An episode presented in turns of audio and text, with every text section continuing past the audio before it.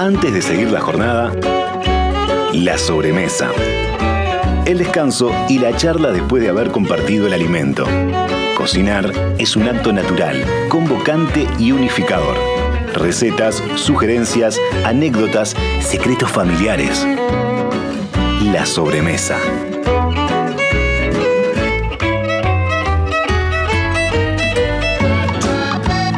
Presenta la sobremesa Productos Gourmet de Alimentos de Ambrosi. Más de 50 años en la mesa de los uruguayos.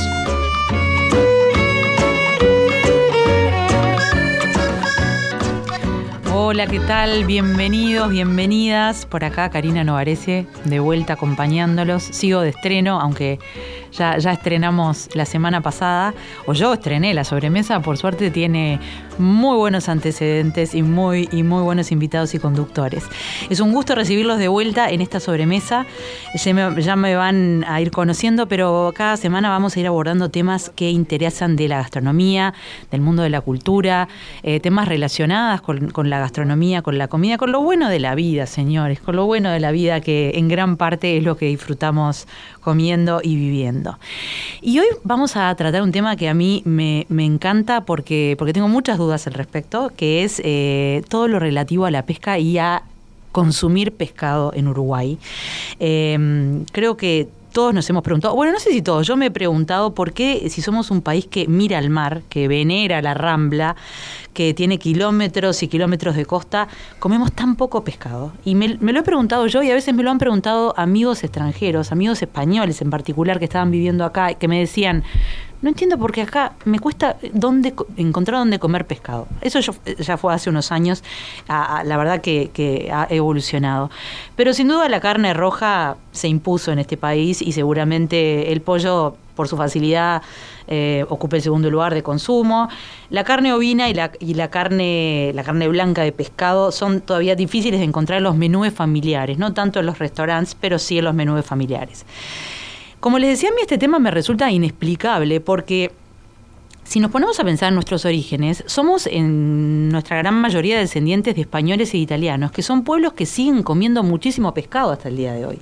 Con lo cual no entiendo por qué no heredamos esa parte de la tradición, si heredamos todas las demás tradiciones culinarias de, ambos pueblos, pero el pescado se nos quedó ahí un poquito por fuera del menú. No sé si es un tema de los últimos años, pero es muy difícil incluirlos en los menús familiares eh, y convencer a, a, la gente de que, bueno, así como tenemos carne, verdura, pollo, bueno, hoy es el día del pescado. Eh, se nos vienen días eh, de, Semana Santa que para los que eh, son católicos son además de, de más consumo de pescado, o tradicionalmente, no más allá de lo religioso, hay más consumo de pescado. Pero bueno, nos metemos de lleno a conversar. Ya saben que están acá en su casa, que estamos esperando sus comentarios. Y particularmente qué quieren saber hoy del pescado, eh, de los pescados, por ejemplo, que se pueden consumir eh, artesanalmente, que se, que se capturan artesanalmente, se pueden consumir en Uruguay, eh, o qué les gustaría que tratemos en las próximas sobremesas. Nos pueden escribir, me pueden escribir, voy a estar viendo los mensajes al 091-525252 eh, y después pueden compartir este programa que están escuchando ahora con sus amigos a través de... Eh, la plataforma web de Radio Mundo, a través del sitio de web, a través de Spotify. Bueno, tienen diferentes formas para seguir este compartiendo lo bueno. Les presento a mis invitados, basta de tanta chat, de cháchara por mi parte. Estoy acompañada por un chef argentino de origen japonés, radicado en Montevideo, a quien no le gusta pescar. Eso después vamos a contarles. Por otro lado, tengo eh, hoy como invitado un proveedor de pesca que abastece a los principales restaurantes de Montevideo, eh, pero sus recuerdos familiares cuando le preguntamos cuál es tu comida, viste, cuando le decís tu sabor de la infancia, bueno, milanesas con papas y huevo frito. Y por último tenemos a un tenista, un, profesor de tenis, no es un solo en tenista. Él dice que eso es de un pasado en remoto, pero acá eh, las fuentes cercanas eh, que lo conocen dicen que no. Un gran pescador, eh, a él sí le gusta mucho cocinar, también le gusta, perdón, le gusta pescar, le gusta cocinar, y es un gran entusiasta de la, de la, de la cocina casera. Estamos con Maxi Matsumoto, es el chef residente del Hotel Sofitel, es argentino, como les decía, tiene 41 años. Nikkei de padre de padres hijo de japoneses y de madre japonesa y tiene un hijo de 11 meses. Así que Maxi estás con las manos bien llenas, no solamente de trabajo laboral eh, propiamente dicho, sino también en casa, en ¿no? casa, sí, exacto. Bienvenido, bienvenido. Estamos con Juan Lafite, profesor de tenis, amante de la pesca, 54, 64 años, perdón, cuatro hijos y un nieto. Ya nos vas a contar, Juan, eh, de tu vida, este, pero, pero te veo la estampa así de pescador. Sí. ¿Desde cuándo pescas? ¿De qué edad? Ah, desde los ocho, seis. En realidad mi primer pescado lo saqué a los seis. Y Opa. me acuerdo patente de ese día que mi hermano Ah, me, me ah, dejó ahora me vas a contar eso porque me encanta. Siempre, siempre hay un, un- que sí, acércate un poquito al micrófono porque estamos un poco lejos. Y a vos también, Ricardo, te pido porque me faltaba eh, presentar a Ricardo Di Piero, pescador artesanal, pero montevideano, propietario de una pescadería artesanal que abastece a restaurantes tan conocidos donde además se come muy buen pescado como Manzanares, Caramuza, La Imprenta, Sushi True, que justamente eh, hace poco estuvieron hablando acá de ese tema en, en- en la sobremesa. Bienvenido, Ricardo. Bueno, Acá en tu, en tu época de zafra, ¿no? También. Sí, ahora eh, justo en turismo es cuando se vende más pescado y la gente consume, aunque no sea asidua a consumir pescado. Todos vienen y piden pescado, no importa lo que. Dame Ah, pescado. dame pescado. Ahí está. Vamos a empezar entonces un poquito con eso. Por tradiciones, Eh, ¿no? Claro, obviamente. Hay una tradición. tradición, hay una tradición que viene de lo religioso, pero después, obviamente, la practica la- no necesariamente la gente que, que, que tiene creencias eh, religiosas, eh, de que en esta semana se consume más pescado. Y, cu- y cuando vos tenés que aconsejar esta semana, cuando cu- una persona no tiene ni idea ni, ni, ni, ni de qué comprar, o sea, conoce más el salmón que nuestros pescados este, de, la, de la costa uruguaya, ¿qué le decís que, con, que consuma? Bueno, lo que pasa que yo vendo solamente pesca artesanal pescada por nosotros. No hay grandes cantidades y grandes volúmenes. Entonces, a veces hay y a veces no hay. Esa es la gran problemática de la pesca, o sea, la verdadera pesca artesanal y la verdadera pesca del día. Que no existe otra. La pesca in- industrial y todo eso ya se va para otros lados. Cuando viene la gente, lleva lo que hay. A veces, muchas veces vienen y, no hay nada. Y por días. Y dice, ah, pero acá hay, allá. Y bueno, acá no hay. Pero vos, vo- vos eh, por ejemplo, en estos días, ¿qué habría si la naturaleza permite que se pesque? Lo que la naturaleza nos traía. Claro. En estos días, que ha- hace años que no había, empezó a salir un poco de lenguado, corvina negra. Qué rico. No cantidades, pero apareció que en otros años no había. Yo en otros años inclusive vendí muy pescado congelado, porque no había nada, absolutamente. Y después un poco de merluza argentina que había ahí, y bueno, pero no es... eh, lo mejor es comer pescado fresco, vivo. Pero ahora estamos en una- un buen periodo.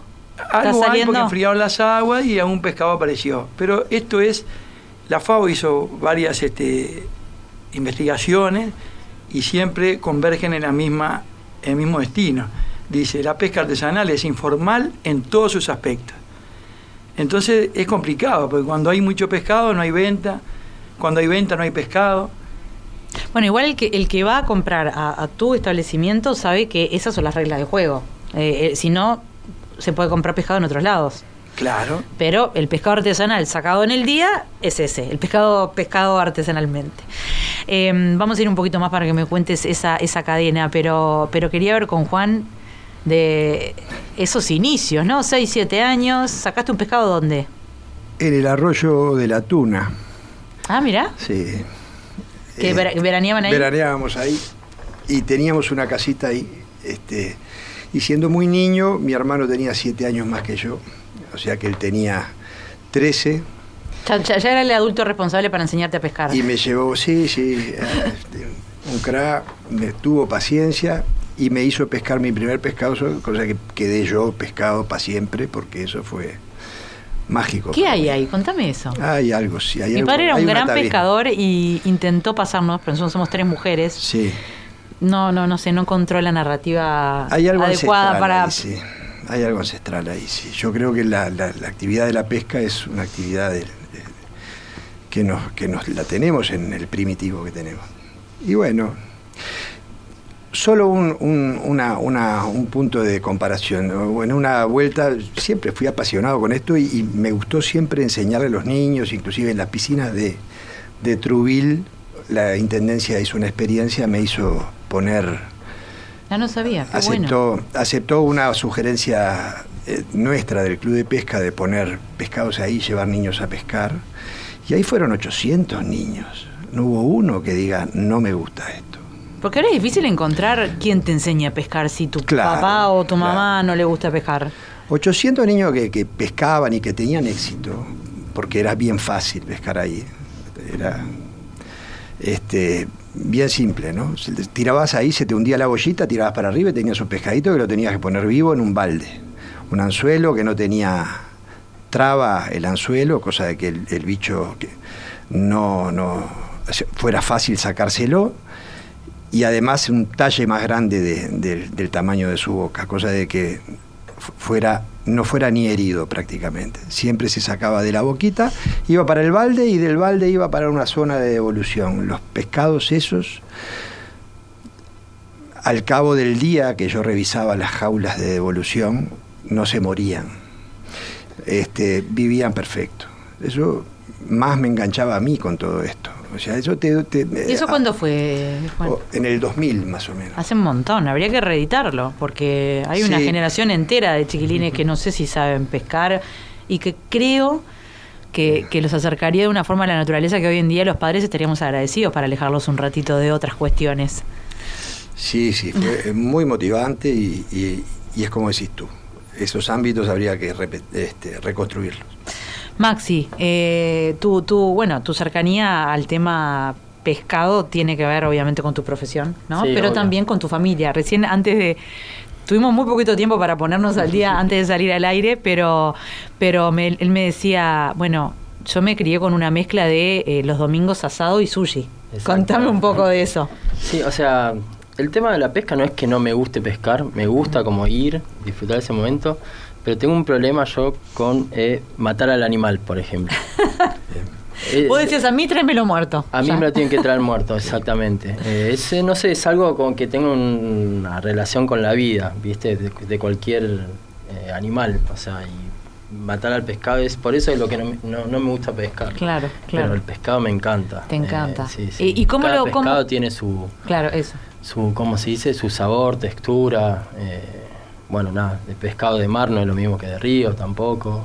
¿Cuáles son tus favoritos ahora, considerando lo que hay en Uruguay y cómo lo, lo integras vos a, Mira, a tus de lo, que cartas? pro- de lo que probé en Uruguay, yo estoy hace, desde noviembre, cuatro meses, hace poco. Ah, hace poquito, claro, Sí, bueno, con, eh, con todo lo que pasó en estos últimos dos años. eh, Eh, lo que probé eh, fue corvina negra, me encanta la corvina negra. Deliciosa. Me parece súper deliciosa.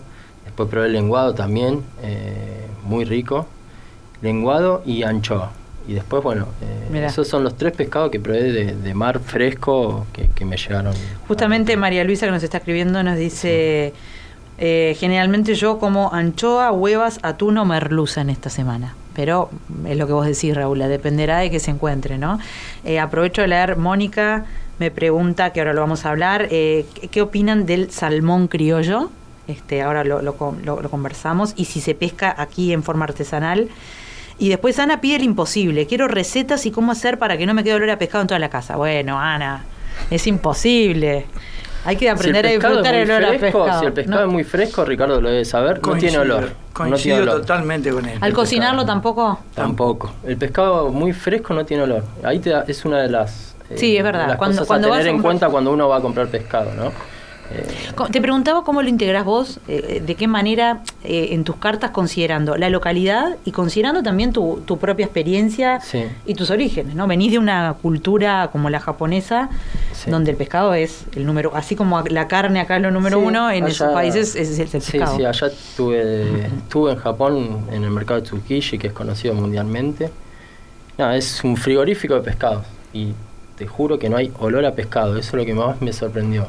Eh, no, no me pasaba si, por ejemplo, voy a Mar del Plata se siente olor a pescado. Eh, allá me pasaba que no se sentía olor a pescado. Tremendo. ¿Saben cómo? eh, eh, bueno, primero la cadena de frío esa perfecta Sí, sí, y después perfecta, debe ser todo muy fresco también, La ¿no? higiene, la higiene y la higiene. juega un papel preponderante. Exactamente, sí, sí, sí. Porque tú podrás hacer muy fresco el pescado o lo que vayas a elaborar Y si no sos higiénico. en dos o tres dicen. horas. Sí, el pescado es mucho más delicado que otro tipo de carnes, ¿no? Digamos, a la hora de, sí, en de- la composición. En la de mantenerlo en sus Sí. óptimas eh, condiciones. Exactamente. Eh, Ricardo, em, ¿cómo se manejan ustedes en el día a día? ¿Cómo, ¿Cómo es la operativa? ¿Se sale a pescar? Yo tengo tres embarcaciones, salimos todos los días que se pueda y variamos las artes de acuerdo a lo que hay, de acuerdo a las aguas, la temperatura de- del agua, las inclemencias del tiempo. Y bueno, y ahí se ve qué pescado hay, ahí eh, fortificas más cada arte de pesca para su posterior captura. Pero como volvemos a decir, a veces hay, a veces no hay. Por más que vayas lejos y que pasen un montón de cosas, no por ir mucho vas a sacar pescado. ¿Cómo notas que cambió en los últimos tiempos lo que te piden a vos, eh, tus, tus compradores, digamos? Bueno, antiguamente todos los italianos y españoles, como bien tú dijiste, consumían pescado entero. Se limpiaban las escamas, las tripas y ahí sí se lo llevaban. Hoy eso es uno en, en 100. Qué Todo lástima, mundo- porque con lo rica que es la corvina negra así entera. Eh, bueno, Pero da laburo. Depende de los kilos que tenga la corvina negra. Sí, es verdad. que hay corvinas negras que pesan hasta 50 kilos. Bueno, no, sí, sí, sí. Yo te hablaba de una corvinita más, más doméstica. corvina blanca en todo caso, que era- claro, era, muy es común. verdad. Eh, Juan debe saber que él fue pescador de toda la vida, que antes una embarcación salía a 10 minutos de la costa y pescaba 100, 150 corvinas. Hoy eso es imposible, ¿Y por qué? porque no hay hay cada vez mucho menos pescado, mucho menos pescado, por un montón de razones.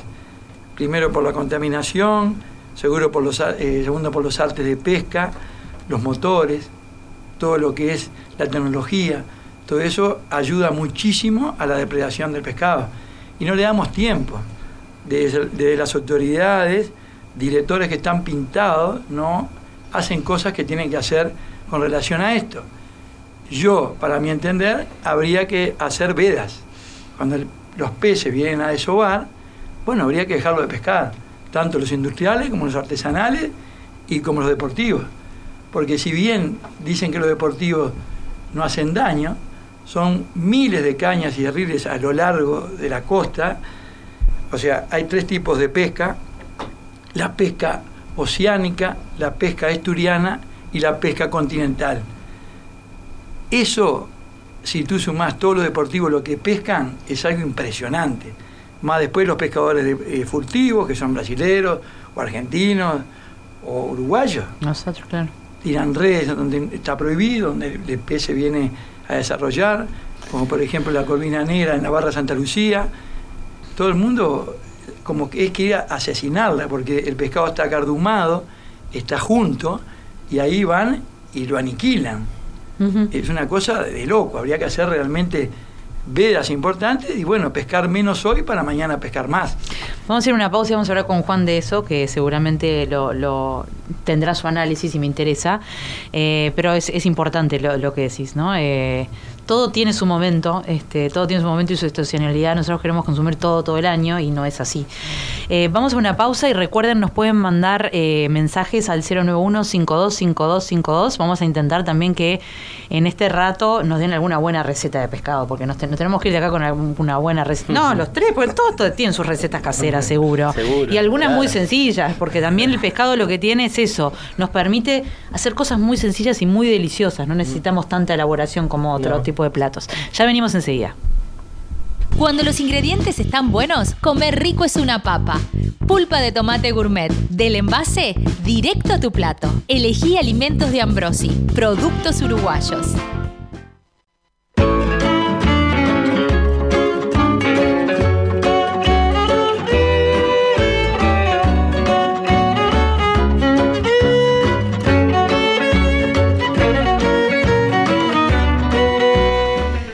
Seguimos acá en la sobremesa hablando de pescado. Y la gran pregunta fue al principio por qué los uruguayos comemos poco pescado, que es una realidad que está asentada en cifras, eh, aprovechando estos días donde se come más pescado y estamos conversando con tres personas que saben muchísimo del tema desde diferentes puntos de vista.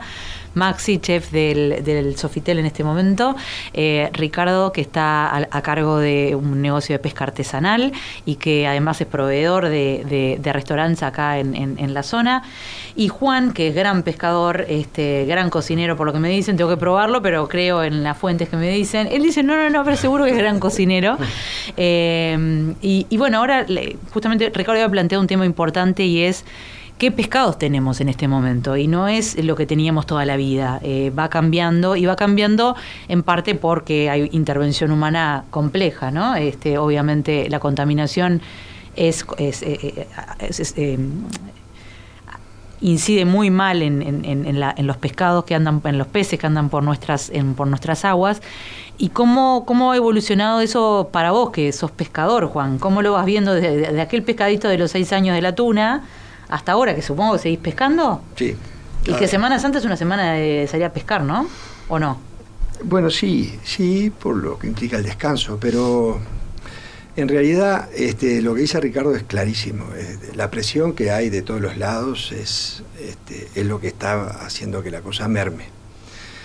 Eh, y la, y no se han dado las condiciones para que esto se regule por parte de las autoridades. O sea, lo que dijo él es claro y, no, no, quiero redundar sobre eso. Pero sí, la merma está... está ¿Te das cuenta vos cuando vas a pescar? tenemos, no hay. Hay que trabajar mucho, hay que hacer muchos más kilómetros, hay que ir más para pescar menos, pero igual se pesca. Lo que sí, si se, si se llega a regular, si se llega a manejar el tema de las vedas, la repoblación va a ser buena, eso es de orden. Y tenemos muchos puntos de comparación. Ahora, por ejemplo, tengo grandes amigos en Costa Rica que me dicen que el atún se está repoblando en dos años de, de, manejos legales del asunto. Se, en, dos años donde hicieron, eh, vedaron pescar este, legalmente, por lo menos. Seguro, no, se el atún volvió. Se reguló, claro. El atún volvió, los tamaños mejoraron, la cantidad mejoró, todo. Es como antes. Acá es, esos sistemas no existen. Existen, sí.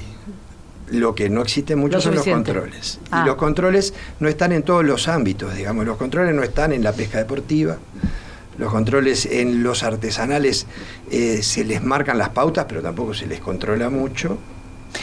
Eh, y, en los industriales, que es donde más controles existen, es infernal la presión que se ejerce sobre, sobre el pescado y sobre el tamaño y sobre todo lo que debe ser regulado. Se, saca antes del tamaño que sería lo ideal. Eh, porque sí hay cuestiones técnicas que, hacen que los tipos saquen, no saquen un tamaño solo de pescado.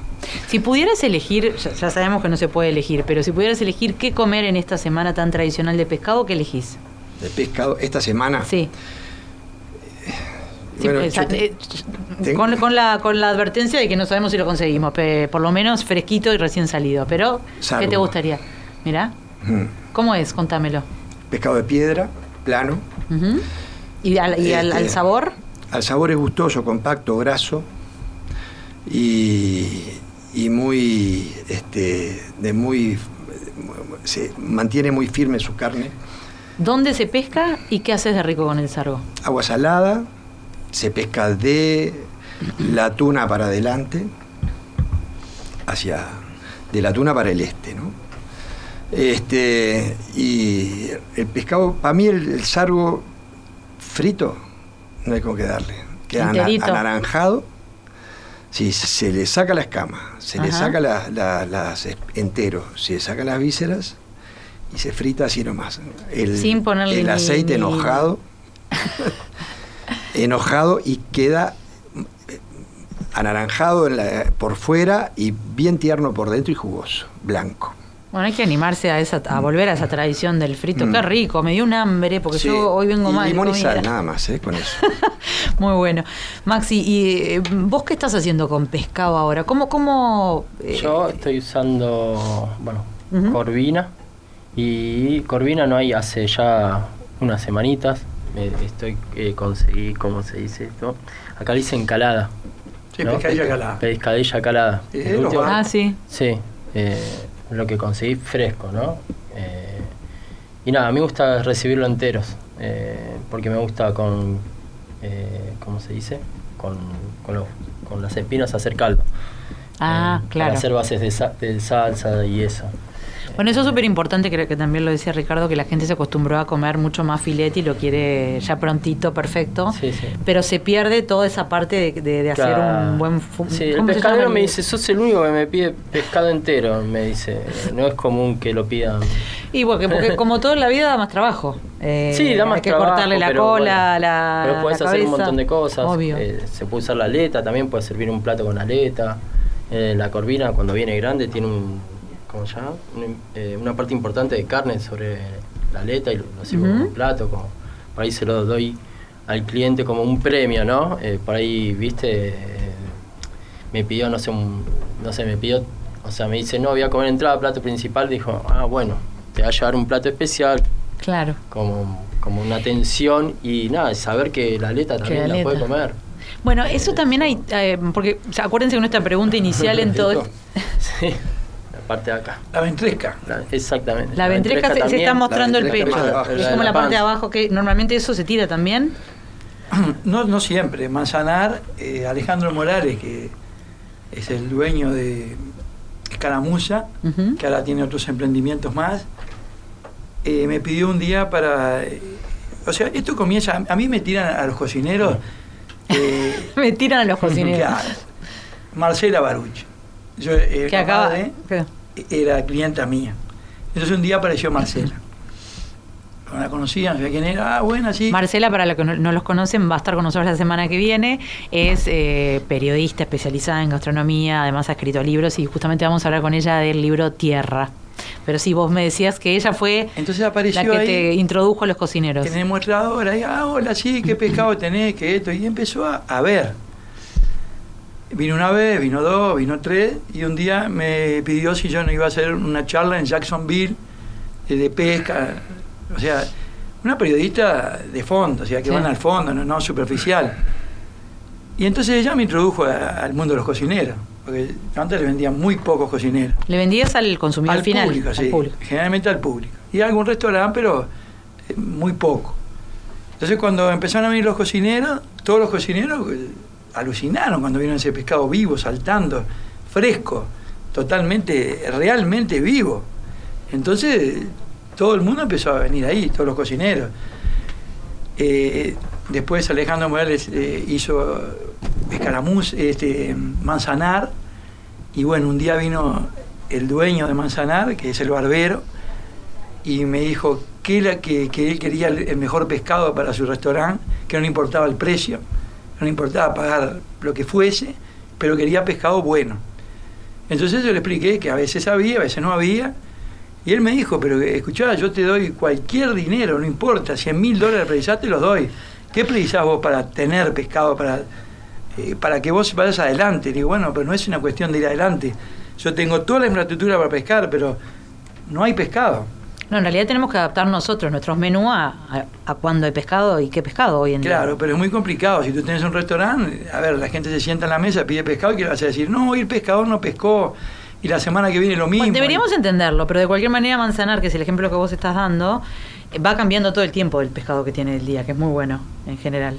Claro, sí, porque se adaptan al pescado que hay, Claro, pero a veces no hay. y bueno. Entonces ahí viene la problemática, todo el mundo eh, quiere pescado. Bueno, no, pero eh, bueno, ¿qué hacemos para tener más? Y, y nada, dependemos de las inclemencias del tiempo y de la naturaleza. Acá teníamos la pregunta de uno de los oyentes que me nos, nos decía qué es el salmón criollo. Y vos me, me- me diste una explicación y dije, guardátela para cuando estemos en vivo. Claro, el salmón criollo es un mochuelo de mar, es Se un llama bagre de mar. sí. bagre de mar. y se llama mochuelo. Si en, en los puestos de venta o en las ferias ponen mochuelo y no lo compra nadie. Eh, Es Ale- un nombre con poco marketing. vos. Claro. Claro. Entonces le pusieron, es como la lisa, también cuando aparece la lisa. La lisa tiene una tradición de que antes la consumían los hebreos y, y dice que come el caño, y eso no es cierto, la lisa come musgo. Y bueno, si el musgo está contaminado, en la panza o en el intestino le va a quedar eh, la contaminación, pero no pasa la carne. Y, y bueno, si dicen lisa, ¿quién la va a comprar la lisa? Nadie. Entonces le dicen salmonete. Y bueno, y ahí todo el mundo compra salmonete. Bueno, para los que no, yo no sabía esa historia, lo cual me viene bárbaro, pero no me importa que se llame mochuelo. Si está bueno el pescado, lo vamos a comer. Eh, vos decís que no es rico pescado, ¿a vos no te gusta mucho? No, es muy bueno. sí. Ah, ¿te gusta? Todos los pescados frescos Son ricos. son ricos. Vos, Juan, me estabas diciendo que el mochuelo queda, eh, tiene un, como un colorcito parecido eh, al medio más medio anaranjadito y por eso eh, le- le- le- lo, lo bautizaron salmón criollo. Sí, eso es, eh, tiene unas vetas muy lindas. El mochuelo es un pescado bastante feo Afu- exteriormente. de afuera, mejor ver ya el filete. Y cuando sacás el bife, te encontrás con una carne rosada, an- anaranjadota, que por eso es que le, le, lo- le pusieron el nombre de salmón criollo. Pero este, inclusive tiene todo el aparato circulatorio más bien pegado a la piel. Y eso hace que cuando uno hace, le saca el cuero, eh, tenga todas las vetas marcadas de sangre y, y- y es una de las pocas carnes que dura 7, 8 días en la heladera Ah, mirá. sin, sin problema. No como el pescado La mayoría de los pescados uno tiene- que no pasa los rápido. 4 días ni los 5 días. Claro, claro. Y, y el pescado que se compra por ahí, este, que ha sido industrializado, generalmente no más de dos días. Sí, es verdad. Entonces, Bueno, justamente tengo muchas eh, preguntas. Gracias por los mensajes. Acuérdense que pueden seguir mandando al 091-525252. Primero, la prima de Ricardo, Marita, que le manda saludos. Con vamos, Marita por ahí por el buceo. ¿Vos, vos, vos sos de esa zona también, del buceo? No, yo soy Ah. de Palermo. Vos sos de Palermo. Eh, después, eh, por- muchos nos piden piques, porque por algo teníamos esa pregunta inicial, ¿no? ¿Por qué el uruguayo eh, compra poca pescado? Porque a veces no tiene los datos suficientes, no quiere comprar el pescado industrializado, digamos, o no quiere comprar el pescado de supermercado. O, y, acá, por ejemplo, Marcelo me dice, por favor, los amantes del pescado eh, fresco del día, digan tres lugares en Montevideo. Muy lindo programa, gracias, saludos, gracias a vos Marcelo por estar escuchando, pero quieren tre- tres lugares donde comprar pescado fresco. Uno, Ricardo. ¿Dónde estás vos, Ricardo? Yo estoy en Boulevard Artigas y La Rambla. Sí, muy fácil de... Muy de- escondido. Sí, pero, pero conocido. Sí. Bueno, búsquenlo. Por, pregunten por Ricardo por ahí y aparece. ¿Vos por dónde comprás eh, pescado, además de pescarlo? Y vos también ahora estás... Vos vendés pescado también, ¿no? Bueno, sí, sí. Pusimos- bueno, pero es una distribución puerta a puerta lo que Ajá. hice. Yo que es cuando tengo pescado de, de buenas características, lo distribuyo puerta a puerta. ¿Y si tenés que salir a comprar? Y bueno, eh, hay que aprender a comprar, Sí. ese es el tema. Este, esto surge justamente porque en mi profesión de tenista, de profesor, eh, todas mis, mis- conocidos y mis conocidas me preguntaban cómo se compra pescado. Yo los acompañaba y empezábamos a, a ver las características de los pescados. Entonces, ese es el asunto. En todos lados hay cosas más o menos buenas y muy buenas. Este, y el asunto es conseguirlas muy buenas. Que- ¿Cuáles serían las características para vos de los muy buenos? Porque mira que no es algo tan Es sencillo. como la feria. Por lo que acaban de decir ustedes, Sí. que fue muy importante, el pescado fresco no tiene olor a pescado, entre comillas, no tiene olor fuerte, ¿no? A, a eso No tiene olor a nada. Entiendo, no tiene olor a nada. A nada. Como no debería tener la carne, ni el pollo tampoco, pero Exacto, bueno. exacto. Eh, ¿y, y qué otra cosa? Al tocar la carne hay el- algo que uno... Para mí lo importante es que esté entero. Para, para poder eh, identificar. Claro, porque vos el filete ya no te das cuenta Y el cuánto filete tiene. no sabes cuánto tiempo, si perdió la cadena de frío, cuánto tiempo estuvo, no sabes si el que lo fileteó, o sea. Sí. Se- puede esconder el tiempo pueden- con el fileteado. exacto. Yo creo que no. ¿Vos decís que no? No, al contrario, se, se lo detectás más. Ah, Eh, porque- perfecto. Pero a mí me gusta más entero por una cuestión de si lo toco, la firmeza, verle los ojos, las, las llagas, las Ah, llagas la- que estén bien las rojas. agallas. Exactamente. Agallas, Se llaman agallas. Agallas no sé. Ese es donde filtra eh, El aire. eh, los- Pero vos decís que eh, también se puede detectar un, bu- un buen filet. Sí, sí. Claro, con el olor. Con el olor y con la textura. Aparte le pones el dedo, si se hunde y queda hundido, ya está. Ese es un muy buen pique, ¿eh? tiralo. Sí, Eh, claro, entonces, exacto. yo repaso. El olor eh, no tiene que tener. eh, el pescado entero tiene esas características que dijimos que, que te dan pistas de cuando es fresco.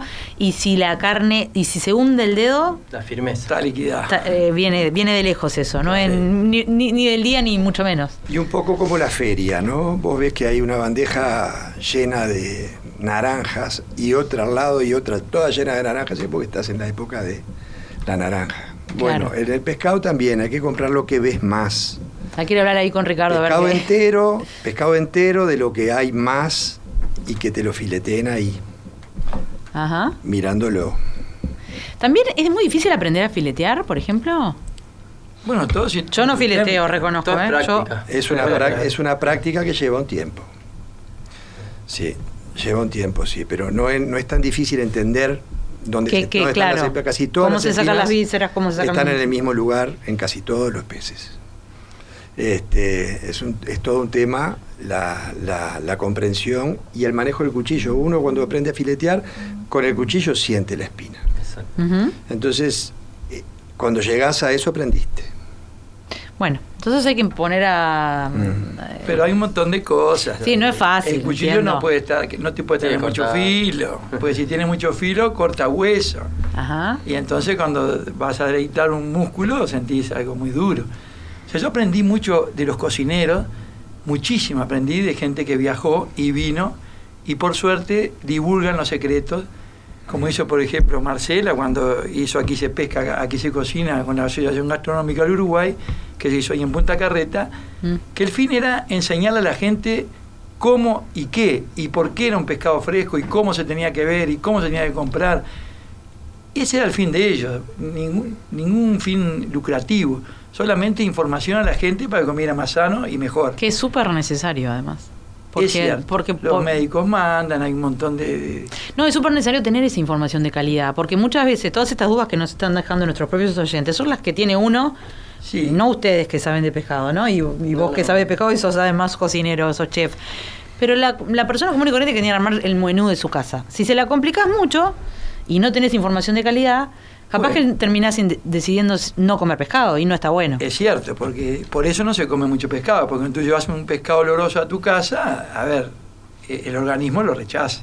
Es una gran, es una gran realidad. Claro.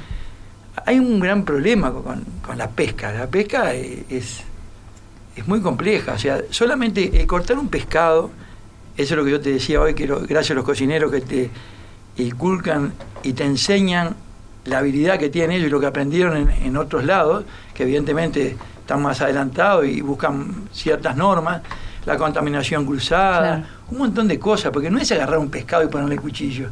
Nosotros toda la vida, todos los pescadores, se corta, se agarra el pescado, se corta la cabeza hasta abajo y después se hace el lomo. Y eso es una contaminación impresionante. Ustedes lo hacían así toda la vida, decís Toda vos, y después y lo aprendiste que no era lo mejor. Todo el mundo. Ah. En cambio, los cocineros, que, a ver, advirtieron un montón de cosas, como Alejandro Morales, horas mirándome a mí cortar pescado. Che, ¿qué te parece esto así? ¿Qué te parece eso así? ¿No será mejor esto? Porque capaz que si te dice, eh, te lo impone o te dice, hay que cortar así o algo, pero decís, sí, sí, le cortás igual. Y si quiere, quiere, y si no, lo mismo. Otro pique, otro pique valiosísimo que nos acaba Ricardo. Vamos a seguir hablando de eso. Tenemos que ir a una pausa. Recuerden que estamos leyendo sus mensajes y hay mucha duda, mucha duda. Vamos a tratar todo lo que podamos de, de- de contestarlo acá. Y si no, por supuesto, se lo vamos a transmitir a, a estos tres expertos que tenemos hoy, a estos tres vaqueanos de la pesca y del pescado. Eh, y, y vamos a intentar este, que, que tengan todas esas respuestas. Ya volvemos.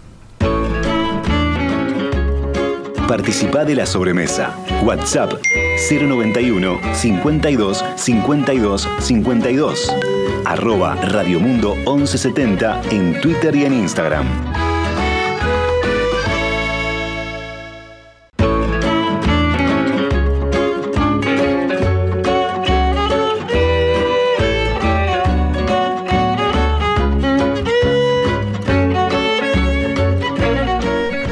Acá estamos hablando de pescado, de pescado, que resultó tanto más polémico de lo que yo esperaba y tanto más, este, la verdad, tanto más aprendizaje. Yo obviamente no sé nada de pescado, pero me gusta mucho aprender y estoy escuchando cosas muy interesantes que nos están contando nuestros tres invitados, Ricardo, Juan, Maxi, gracias hoy por estar acá. Eh, tomamos como excusa la, Semana de Turismo Semana Santa, que es la semana de consumo de pescado, pero tratando de que esto se convierta en, en bueno, en una costumbre más semanal, ¿no? En, en las casas, ojalá que fuera así, pero como quedó claro también hablando con, con estas tres personas, no es tan sencillo conseguir el pescado en su momento perfecto, en- en- con, con el frescor que tiene que tener, dónde se compra. Hay muchas dudas con respecto a esto, pero han salido muy buenos piques que les agradezco y, y después al final vamos a recapitular. En el restaurante, Maxi, ¿qué te piden a vos? Este, ¿El pescado entero te lo rechazan si, si tuvieras un, un plato... No, no, pescado entero no sirvo. No, no, Yo digo, yo pero lo si, compro entero. entiendo, lo entiendo, pero si vos, quis- si vos quisieras decir, bueno, porque viste que en otros países se sirve el pescado entero, Ah, te sí, lo abren claro. en el momento. Sí. El uruguayo tiende más a rechazar eso. ¿Por qué vos no decidiste no servir pescado entero? Eh, no lo decí por, el estilo de cocina que hago. Ujú. Es- es- sirvo como más platos armados. Eh, sí, perdón, ahí va. Eh, es por una cuestión de cómo, cómo cocino yo y eso. Eh, si hiciera una cocina más, eh, no sé cómo decir, Más rústica. más rústicas, sí serviría un pescado entero, ¿no? Sí, yo he comido el pescado entero en, no te diría tanto en Uruguay, eh, en otros países, en Ah. Italia, por ejemplo, te lo sirven. Es cierto que te lo abren y, y te sacan capaz lo, lo que- la- lo- las espinas principales, pero es maravilloso de comer así también. Entiendo que, que- que igual puede generar un poco de rechazo. La gente suele pedir... Son costumbres. Son, Son costumbres, son costumbres. La huella costumbres. te lo sirven La entero. huella te lo sirven entero y es Sí, sí. espectacular. Man- me eh, me parece sí. que sí. Los que conozco, por lo menos Porque yo acá, manzanar, sí. manzanar lo sirve eh, también en filet muy rico, muy recomendable y escaramuza también. Pero, pero el pescado, el que te sacan del horno, creo, que creo que es al horno de, de barro, el de, el de la El de huella, la- es sí. muy, muy rico. Eh, tengo varias preguntas, pero bueno, quería hablar un poco con Juan de. Vamos, lamentablemente nos estamos ya acercando al final, se nos van muy rápido estos programas.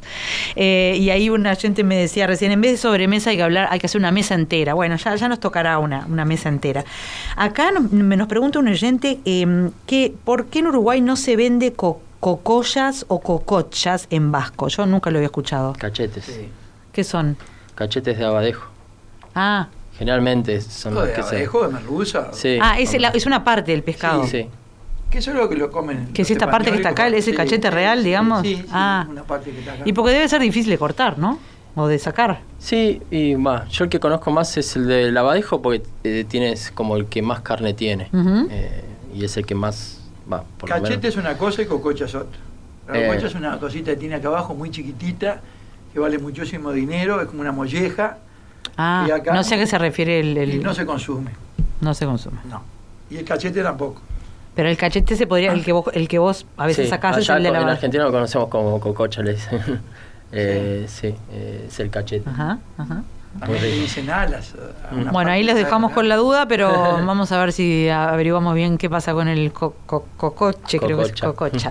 Eh, vamos a terminar con unas buenas recomendaciones de cómo hacer un pescado rico, sencillo en casa. A ver, Juan, vos seguro. ¿Qué vas a hacer estos días? No, y si hay sargo, es muy probable que eso, como te lo dije hoy. ¿Sí? ¿Y Sí. cómo la- eh, ah, pero frito. Pero tirame a ver Frito. otra. eh, eh, tirame otra para el que le tiene miedo al frito. Porque hay gente que le tiene miedo al frito. ¿Al horno? Horno.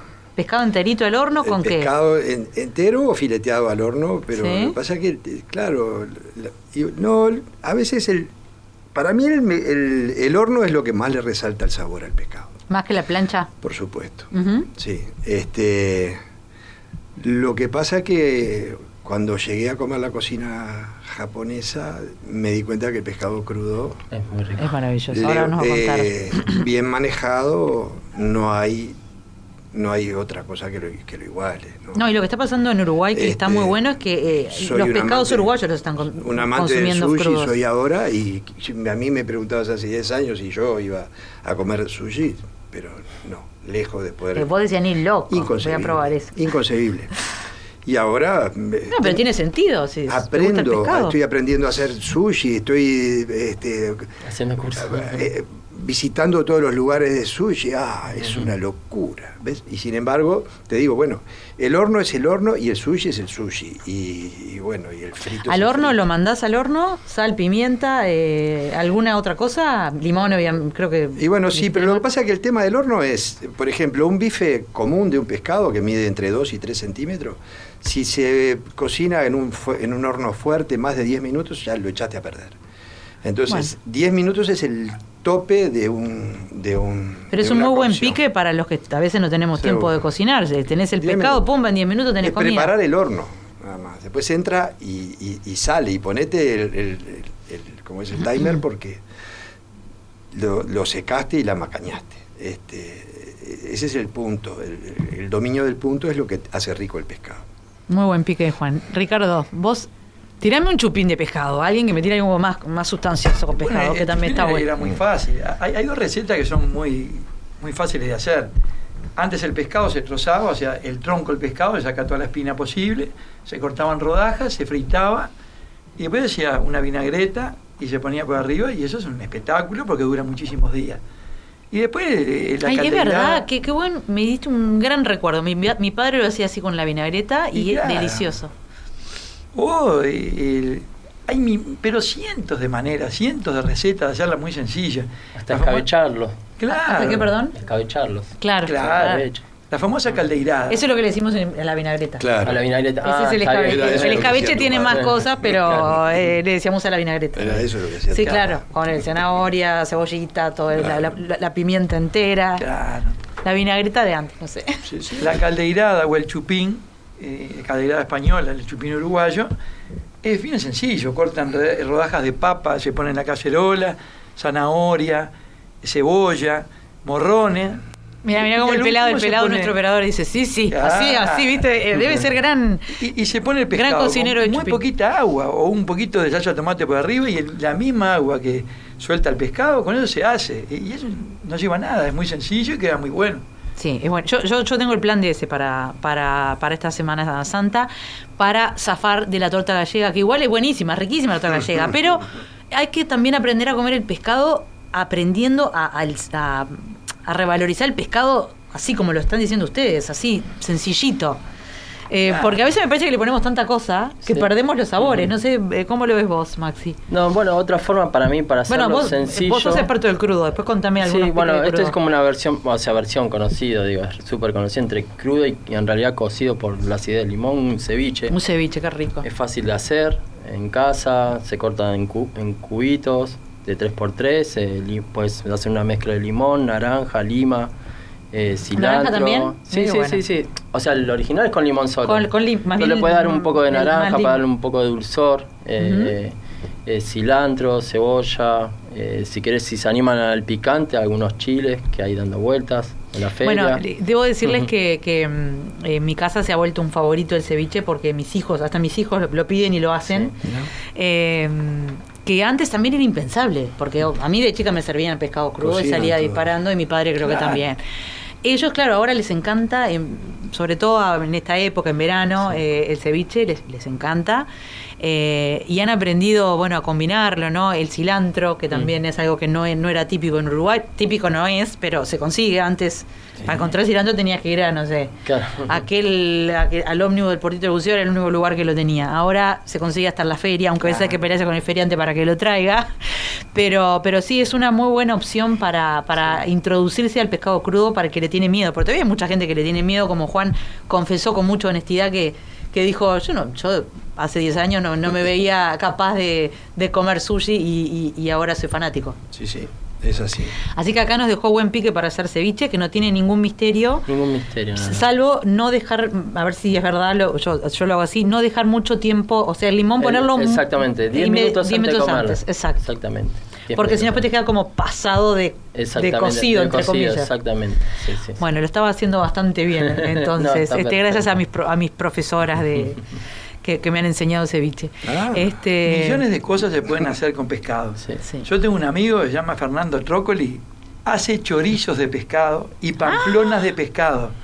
Pero Fernando Trócoli, el, el cocinero, decís vos? No, no. Ah, porque hay un No. Trócoli cocinero. No, este es pescador y, y es un empleado del Estado. Si tú ves y probás eso y lo ves que lo está haciendo, cuando lo comes no podés creer que es pescado. Me tenés que pasar ese pique. ¿Vende? No, no. Ah, no. Bueno, sí. Pero algún día lo vas a probar. A invitar y le vamos a hacer hacer. Nos tenemos que ir con pena porque la verdad que fue un, programa donde yo personalmente aprendí un montón. Les agradezco muchísimo que hayan estado acá, que hayan compartido su saber. Sé que tienen mucho más para compartir, este, pero ya habrá oportunidades para seguir hablando de pescado y que esto sea capaz que una puerta de entrada, una puerta de entrada para que entre en los menús de todas las semanas de las familias y no solamente ir al restaurante, que igual es un placer ir al restaurante y que te sirvan este pronto el pescado. Este, yo reconozco que pido mucho pescado en los restaurantes porque soy perezosa a veces en casa para hacerlo. Voy a tratar de cambiar eso, pero voy a seguir pidiendo. Este, así que bueno, después ya nos contarán la semana que viene. Por favor, manden mensajitos. Me quedaron algunos sin leer, pero ya no tengo más tiempo. Pero los voy a leer porque quiero saber qué van a preparar ustedes para eh, Semana Santa. Las empanadas de vigilia, la torta gallega, los chupines, capaz que el, el sushi, porque también es este eh, adaptado, se puede adaptar para la Semana Santa. Gracias Ricardo, gracias Juan, gracias Maxi. Gracias a ti. Y Gracias a espero, ustedes. y espero verlos muy pronto porque creo que tienen un montón de información y me quedo en la cabeza con este tema de eh, cómo controlar mejor todo lo que está pasando para poder tener mejor pescado en el futuro. Creo que eso es un tema en sí, mismo para, para conversarlo más a fondo. Bueno, Gracias por acompañarnos. Muchas gracias. Gracias. Encantado. Nos vemos el viernes que viene.